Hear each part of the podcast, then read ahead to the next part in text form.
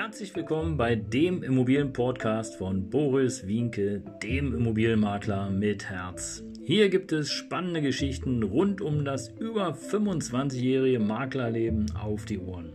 Ich freue mich auch im Namen meines Teams von 3V Immobilien, dass ihr dabei seid. Los geht's, euer Immobilienexperte Boris Wienke. Ja, Servus und Hallo, hier ist wieder dein Immobilienmakler mit Herz. Herzlichen Dank, dass du dabei bist und äh, danke, danke, danke, dass du den Kanal abonniert hast. Und wenn du es noch nicht getan hast, dann machst du einfach jetzt.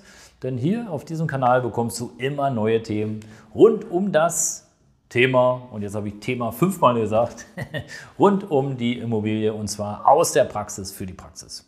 Ja, worum geht es heute? Ich werde Tatsache in den letzten Tagen des Öfteren gefragt, Mensch Boris, was soll ich denn jetzt machen?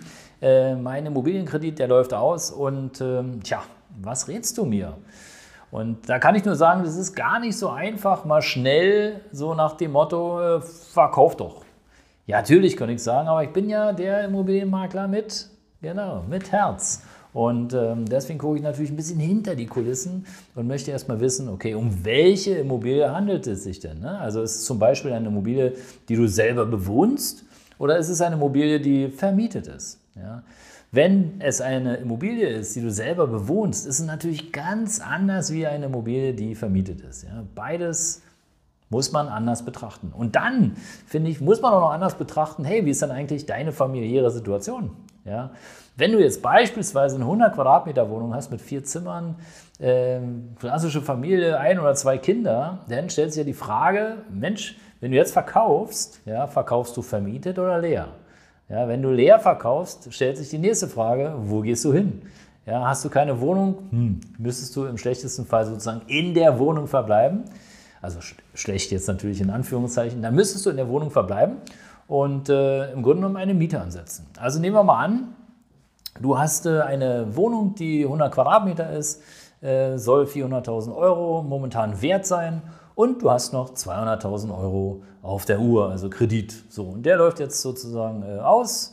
Du hast ja fleißig abbezahlt, jedenfalls jetzt sind es noch 200.000 Euro, die äh, finanziert werden müssen. Du hast schon mit deiner Bank gesprochen und deine Bank hat sich äh, freudestrahlend erklärt und hat gesagt, ja, kannst du bekommen, aber für 4%. Ja, 4% zu 2% sind natürlich ein kurzer Unterschied. Und bei 200.000, klar, du hast es schon ausgerechnet, du bist clever, sind es 8.000 Euro im Jahr. Also 8.000 Euro, die du sozusagen äh, aufbringen müsstest für Zins und äh, Tilgung. Und da sind dann noch keine Reparaturen, noch nichts weiter dabei, sondern einfach nur mal lockere 666, 700 Euro im Monat, die du zahlen müsstest. Ja, kann man alles machen, ist auch völlig in Ordnung. Aber jetzt stell dir vor, du kannst dir das nicht leisten, dein Budget reicht nicht aus. Und du sagst, ja Mensch, ey, vorher äh, waren es nur irgendwie knapp äh, 250, 300 Euro, Puh, doppelte. Was mache ich jetzt?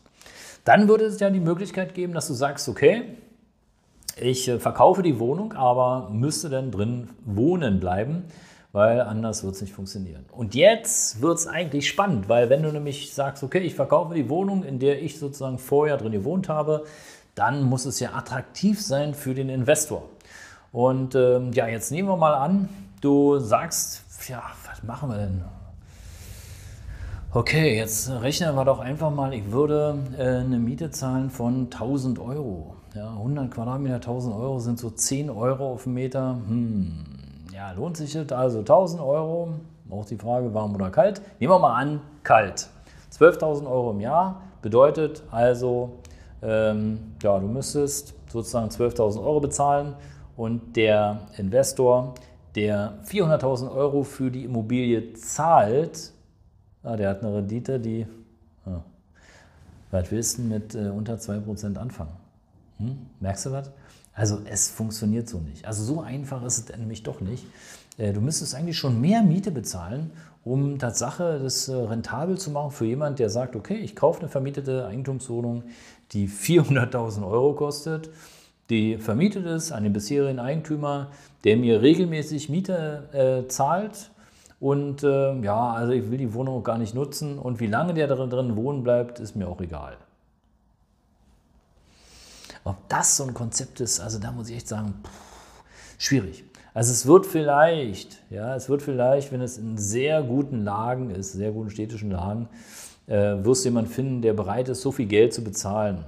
aber mit der Rendite, so um 2% plus minus, boah, da müsst ihr ja noch Geld mitbringen. Ne? Also du merkst schon, das wird schwierig.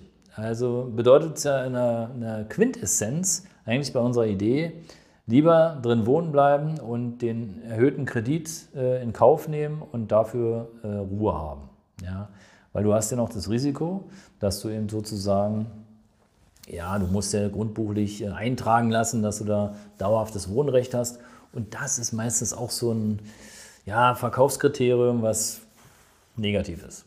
Ja, weil die meisten Investoren, die also so viel Geld ausgeben für eine Kapitalanlage, für eine einzelne Wohnung, die wollen ein bisschen flexibler sein. Ne? Die wollen eben einfach die Möglichkeit haben, dass irgendwann mal irgendjemand da einzieht und vielleicht sie selber. Und bei 400.000 Euro und den aktuellen Kreditzinsen kann ich fast sagen, dass es diese Idee nicht werden wird. Also bleibt ja nur entweder äh, leer verkauft, das heißt also, du ziehst aus und sagst, okay, ich nehme jetzt die 400.000 Euro mit, gehe ganz woanders hin, beziehungsweise sind es ja dann keine 400.000, sondern nur die Hälfte, 200.000, weil 200.000 fließen ja noch an die Bank.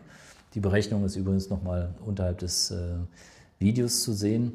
Ähm, oder aber du ähm, ja, führst einfach den Kredit fort. Und das ist im Grunde genommen die Antwort. Ja. Erst ausrechnen, okay, lohnt sich das?